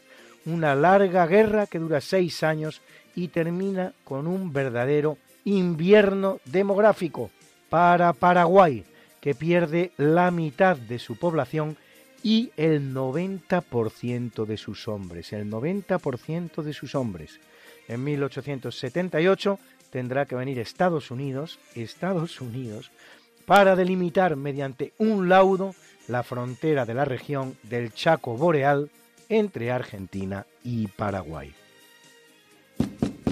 Luis, Luis, Luis. ¿Qué pasa, Mariate? ¿Les has recordado ya a nuestros oyentes lo de nuestro programa? Hija, qué susto. Pues no, la verdad.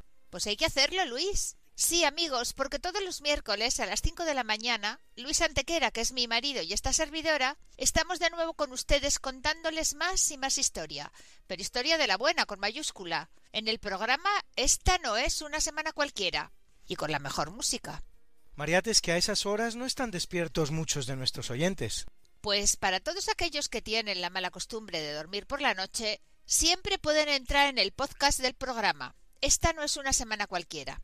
Acuérdense, esta no es una semana cualquiera. Y escucharlo a la hora a la que más les guste escuchar la radio. Pues ya lo saben amigos, esta no es Una semana cualquiera.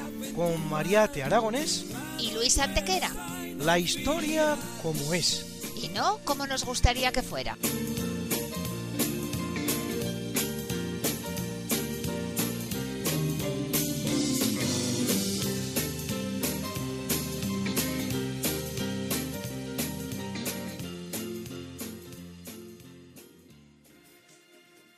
En 1905, obtenida su independencia respecto de Suecia, Noruega realiza un referéndum para elegir entre monarquía o república, decantándose con casi un 80% de los sufragios por la primera. Christian Frederick Carl Georg Valdemar Axel, conocido como Carlos de Dinamarca, pasa a reinar en un caso evidente de versatilidad identitaria y nominalista como Haakon VII, de Cristian a Carlos y de Carlos a Haakon.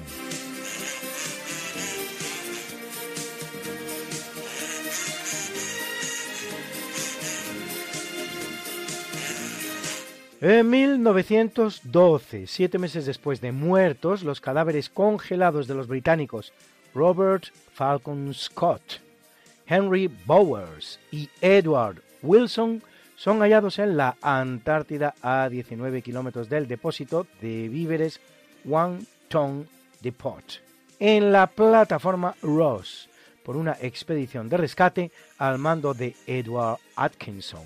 En el lugar se hallará también el famoso diario de Scott sobre la expedición.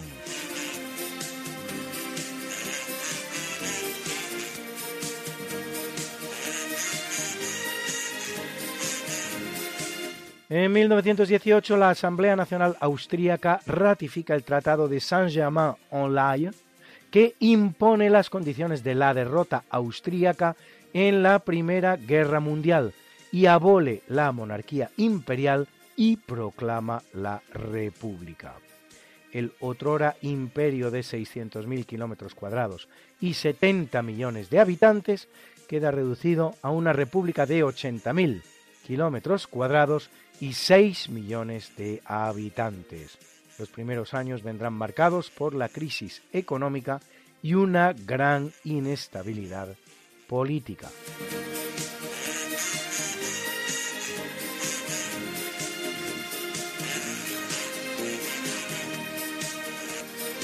En 1938, el nazi alemán Hermann Göring anuncia el llamado Plan Madagascar, un plan de reubicación por la fuerza de la población judía europea en la isla africana de Madagascar. El plan que exigía la entrega de la isla, entonces colonia francesa, como condición impuesta tras la ocupación alemana de Francia, consistía en enviar un millón de judíos cada año durante cuatro y el control de la isla por las SS. Y si finalmente no se lleva a cabo, es debido al bloqueo naval británico. En 1942, el plan es archivado y reemplazado por la llamada solución final de exterminio total de los judíos en los campos de exterminio.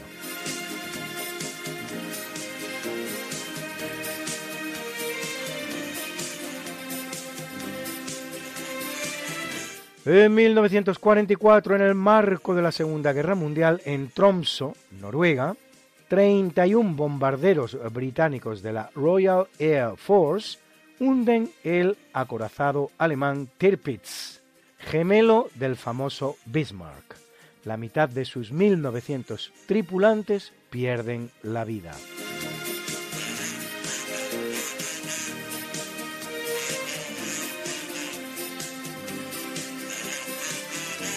En 1948 en Tokio es disuelto el Tribunal Penal Militar Internacional para el Lejano Oriente, que había desarrollado el que podríamos denominar el Nuremberg japonés, el juicio internacional a los dirigentes nipones por crímenes de guerra durante la Segunda Guerra Mundial, que se salda con siete condenas a muerte ejecutadas en la horca el 23 de diciembre, entre otras la del general Hideki Toyo, y 16 cadenas perpetuas, que en realidad quedarán reducidas a siete años, en los que salen de la cárcel todos los recluidos. En un extraño caso con escasos precedentes en la historia, la máxima autoridad japonesa, el emperador Hirohito, quedará ajeno a todo el proceso e incluso conservará el trono con la única condición de declarar que efectivamente no era de origen divino y aceptar la constitución que impone el general norteamericano MacArthur, vencedor del Japón. Generosas condiciones de rendición, a decir verdad.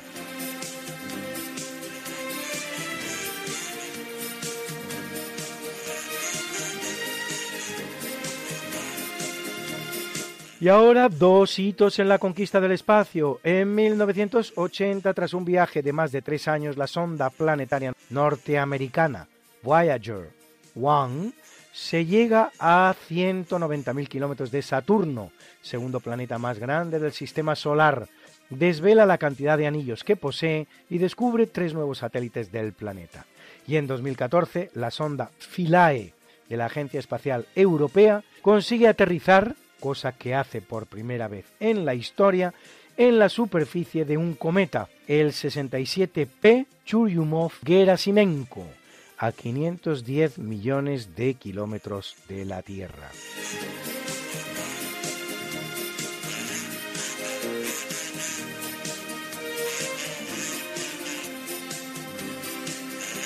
En 1982, muerto Leónidas Brezhnev, dos días antes, el Politburo soviético nombra a Yuri Andropov nuevo secretario general del PECUS, Partido Comunista de la Unión Soviética, puesto clave del gobierno en la URSS, Unión de Repúblicas Socialistas Soviéticas.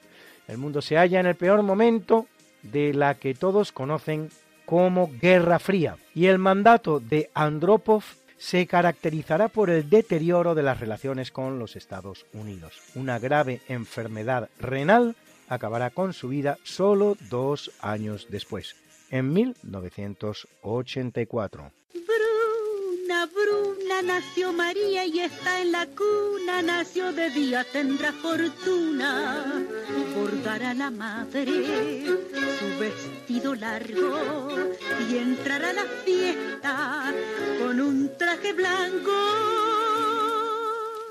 y será la reina cuando María cumpla 15 años.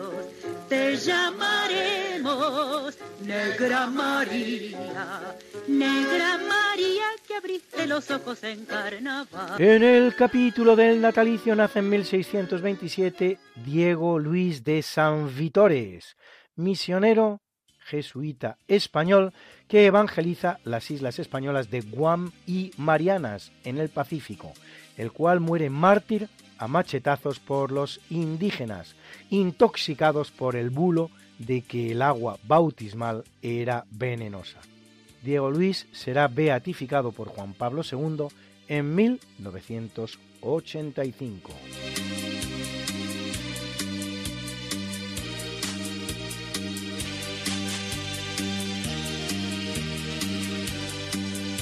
En 1651 nace en Nueva España el virreinato español que ocupa todo Centroamérica y 4 millones de kilómetros cuadrados de Norteamérica, la española Juana Inés de Asbaje y Ramírez de Santillana, más conocida como Sor Juana Inés de la Cruz y también como el Fénix de América o la décima musa, monja, poetisa y dramaturga mística, autora de obras como Amor es más laberinto, Los empeños de una casa o El divino Narciso, y de poemas tanto en español como en náhuatl.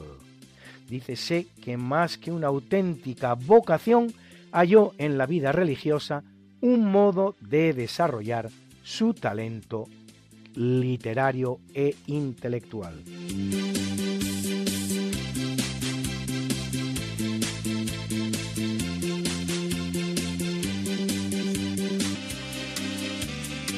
Nace en 1729 Louis-Antoine de Bougainville, explorador francés que da nombre a la isla de Bougainville y a la fosa de Bougainville en el archipiélago de Salomón, y también a la bonita planta de la bugambilla. Así de agradecidos son los franceses con sus héroes, igualito que nosotros, el cual da la primera vuelta al mundo realizada por los franceses en 1769. Es decir, señores, 248 años, dos siglos y medio después que los españoles.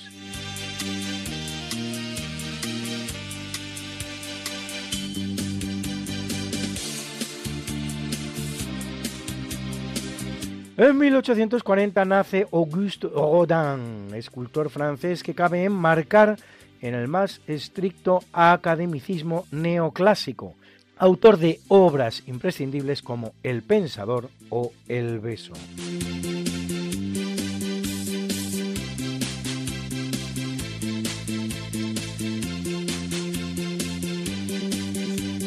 Y nace en 1842 el británico John Strutt, Nobel de Física 1904 por sus investigaciones sobre la densidad de varios gases y por el descubrimiento del argón. Nace en 1866 Sun Yat-sen, político chino, fundador del movimiento llamado el Kuomintang de tipo nacionalista y republicano, que derroca la monarquía imperial y proclama la República China en 1911, de la que será presidente apenas tres meses, reemplazado por Yuan Shikai. Luego presidirá dos gobiernos rebeldes con sede en Cantón, uno en 1917 y el otro en 1920.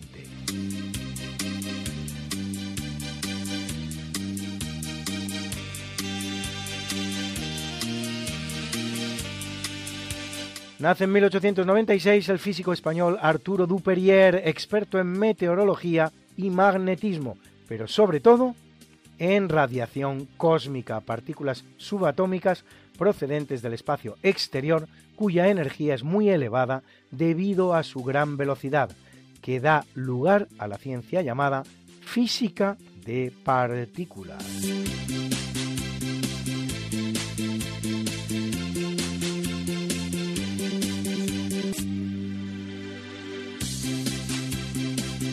Y nace en 1929 la bellísima actriz estadounidense Grace Kelly, a quien vimos en filmes como La ventana indiscreta o Crimen perfecto, las dos con Alfred Hitchcock en la dirección. Ganadora de dos Oscar por las películas Mogambo y The Country Girl, La angustia de vivir en su versión española, convertida en princesa de Mónaco por su matrimonio con el príncipe Raniero Grimaldi y trágicamente fallecida en accidente automovilístico en 1982.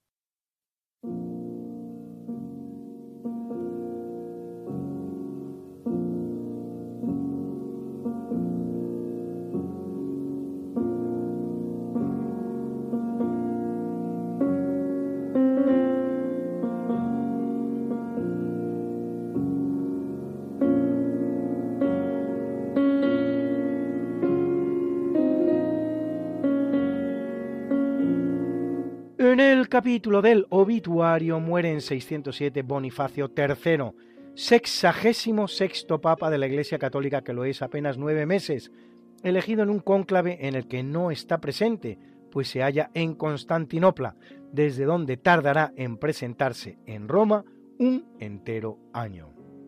Durante su papado tomará medidas sobre la elección papal, estableciendo que no se pueden iniciar los trabajos para la misma hasta tres días después de su fallecimiento y afianzará la primacía del obispo de Roma sobre los demás y particularmente sobre el de Constantinopla, el más levantisco de todos.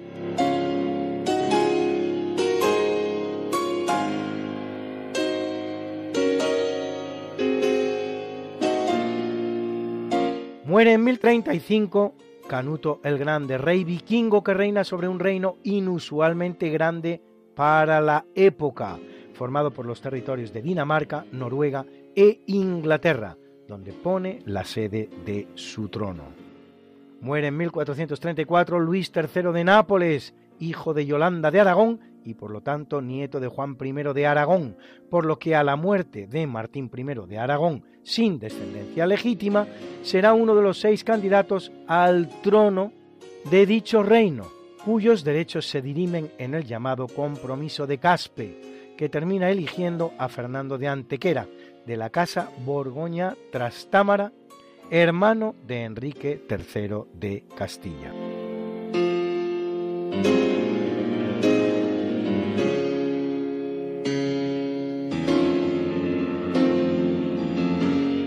En 1912, al detenerse ante el escaparate de la librería San Martín en la Puerta del Sol de Madrid, muere de un tiro el presidente del gobierno, el liberal José Canalejas. Es su asesino el anarquista Manuel Pardiñas, que realiza tres disparos de los que solo el tercero acierta en la diana, la cabeza de Canalejas, el cual muere de forma instantánea. Reducido por un policía, Pardiñas se suicidará con la misma pistola.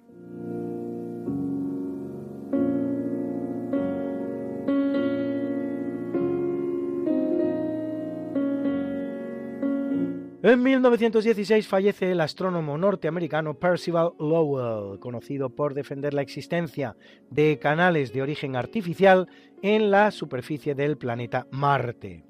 En 1894 funda el observatorio que lleva su nombre en Flagstaff, Arizona, del que será director. Predice el descubrimiento de Plutón, que los astrónomos observan por primera vez en 1930 14 años después de su muerte, desde el observatorio que el propio Lowell había fundado.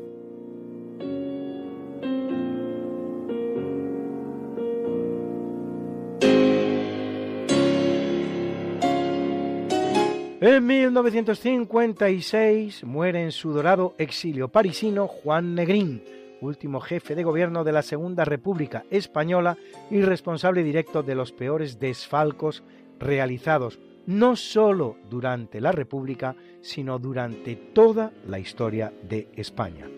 Primero, en 1936, el traslado a Moscú de las reservas de oro del Banco de España, 510 toneladas de oro. La tercera reserva del dorado, metal más importante del mundo, en su calidad de ministro de Hacienda de Largo Caballero.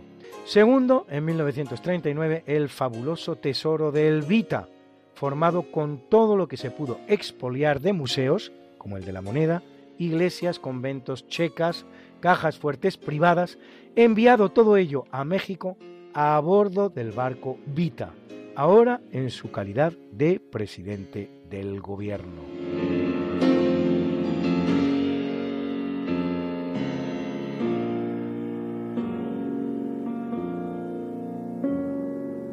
Muere en 2020 el japonés Masatoshi Kojiba, Nobel de Física 2002 por sus contribuciones pioneras a la astrofísica, en particular para la detección de neutrinos cósmicos.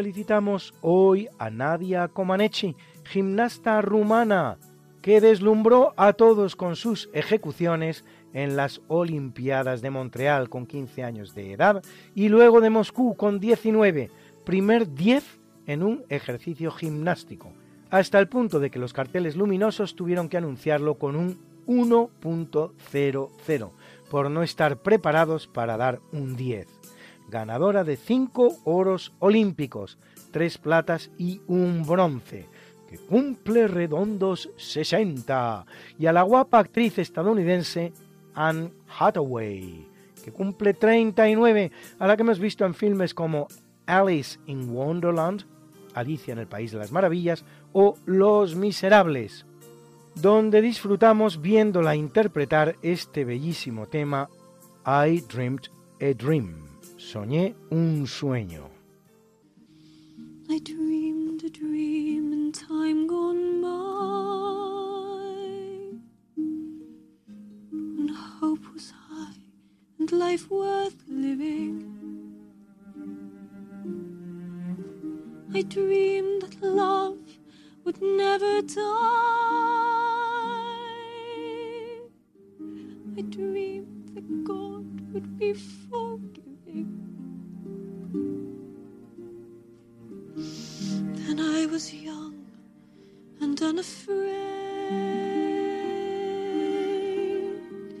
Some dreams were made, used, wasted. There was no ransom to be paid, no song unsung, no wine untasted.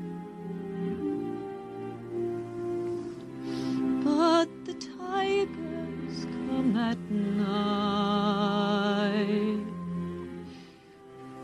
with their voices soft as thunder as they tear your hope apart, as they turn your dream to shame.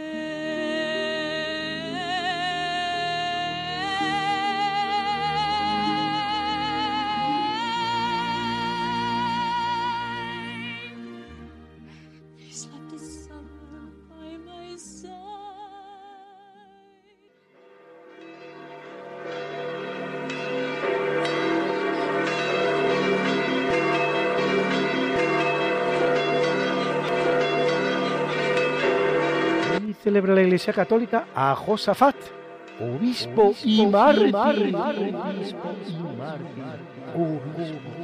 A Aurelio, Publio, Benedicto, Isaac, Mateo y Cristiano, mártires. A Benigno, Renato, Cuniberto, Esiquio, Rufo, Livino y Leodegario, obispos. A Cumián, Abad. A Paterno, monje. Y a Millán de la Cogolla, Adalberto, Arsacio, Teódulo y Nilo, el Sinaíta, confesores. got something that must be done, and it can only be done by one. There is nothing more to except it's a lovely day for saying it's a lovely day.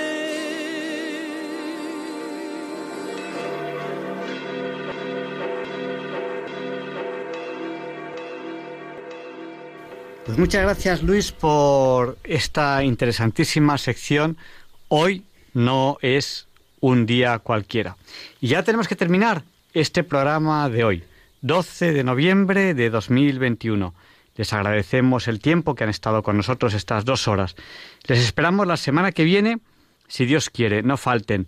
Les anticipamos un programa que va a ser absolutamente impresionante. Vamos a entrevistar a una científica de muy, muy avanzada edad y creo que es una entrevista que les va a encantar. Les dejamos ahora con el Catecismo de la Iglesia Católica, con Monseñor José Ignacio Munilla.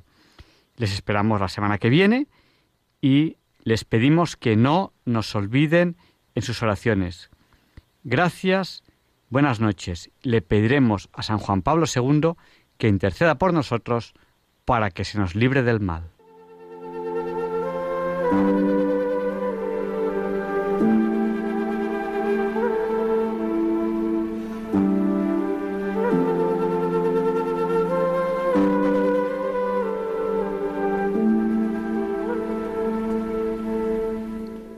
Y así concluye en Radio María el programa Diálogos con la Ciencia.